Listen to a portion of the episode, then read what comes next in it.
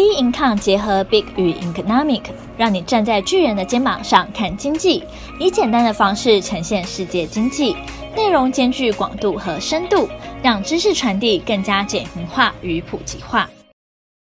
各位听众好，欢迎收听本周全球经济笔记。中美视讯会议讨论乌俄冲突，俄股恢复交易，LME 镍价跌了十五 percent。中美视讯会议讨论乌俄冲突。俄罗斯军事入侵乌克兰已步入第四周，中美两国元首自乌俄冲突爆发后，三月十八号双方正式视讯通话。美国总统拜登与中国国家主席习近平花了近两个小时，交换乌克兰局势的意见。这场视讯会谈备受国际关注。尽管以华府为首的国际社会对俄罗斯祭出杀伤力十足的制裁，但俄罗斯总统普丁仍一意孤行。向来与俄罗斯关系良好的另一强权中国大陆，就成了国际寄希望的对象，期望习近平能说服普丁撤军或加入西方制裁阵营。美国总统拜登当面向中国大陆国家主席习近平表示，中国若协助俄罗斯，将面临后果。至于后果为何，并未说明。会谈结束后不到一个小时就发出，意味着对话的框架与结果未超出预期。换句话说，习近平一开始就没打算与拜登会议中对俄罗斯入侵乌克兰表态，仍是沿袭过去三周以来的基调，仅呼吁谈话谈判，并提供人道援助。对于是否谴责俄罗斯及祭出制裁、拒绝援助俄罗斯等，全都只字未提。白宫会后也暗示，不排除对北京祭出二级制裁，一级针对俄国有贸易往来的第三方国家与实体。纵然相关交易不存在任何美国的连接点，仍可额外制裁。许多产业都被涵盖在制裁当中，包含了半导体、电脑、电信、石油和石化、银行、保险、航运、汽车及零件等供应商。市场解读：拜协通话是在半个地球以外，决定俄乌战争走向的两个关键国家。而习近平也表示称，乌克兰危机的当务之急是对话与谈判。美国和北约应与俄罗斯展开对话，并说一个巴掌拍不响，解铃还须系铃人，暗示美方才是当事人，中方不是。本周也需持续关注美国总统拜登在三月二十四号将赴比利时布鲁塞尔出席的北约特别峰会，讨论俄罗斯侵略乌克兰的议题。俄国入侵乌克兰以来，美国副总统贺锦丽、国务卿布林肯和参谋首长联席会议主席密利等人先后访问欧洲，表达支持乌克兰。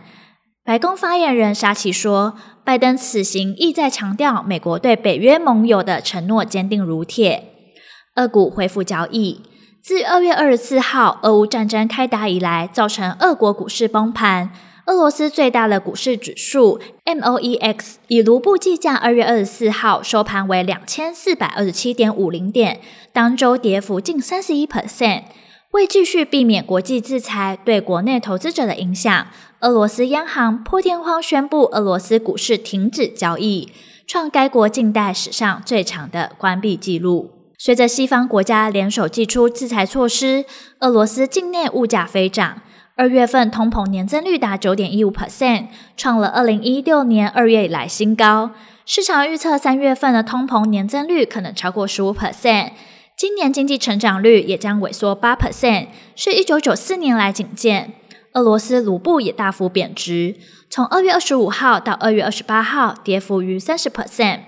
二月二十八号，俄罗斯央行将基准利率从九点五 percent 调高到二十 percent。卢布一度出现反弹，但卢布对美元屡屡触及新低纪录。三月十一号跌到一百二十点三八卢布。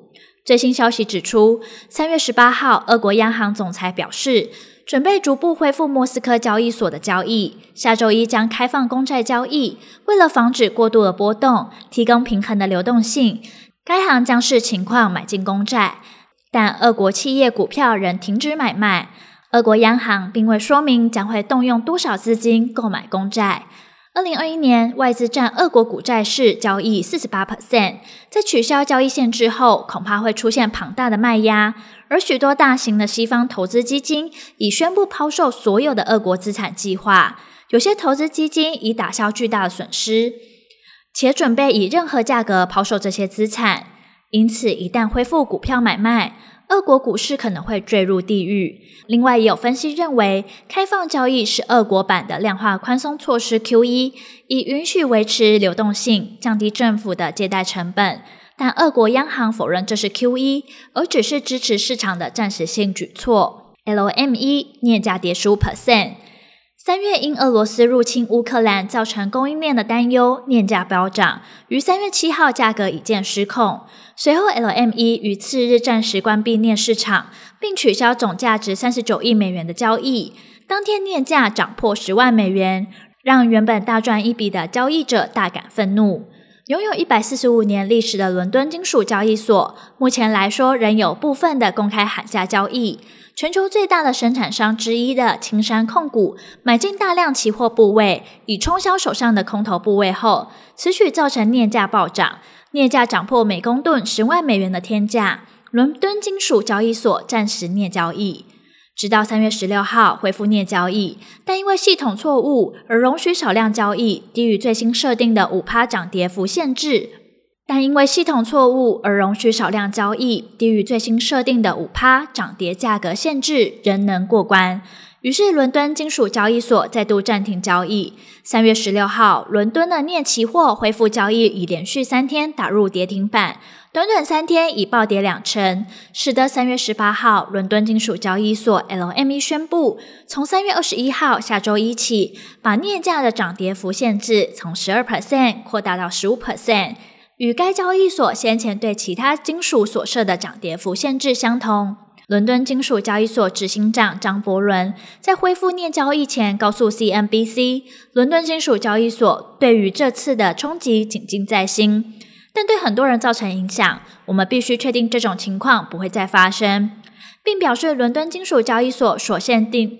并表示，伦敦金属交易所制定幅度相对狭窄的单日价格限制区间，是慎重其事，将稳定列为优先。针对此次的混乱，芝加哥商品交易所正对导致 LME 镍市场崩溃的原因进行评估，有可能考虑创建新种的镍合约。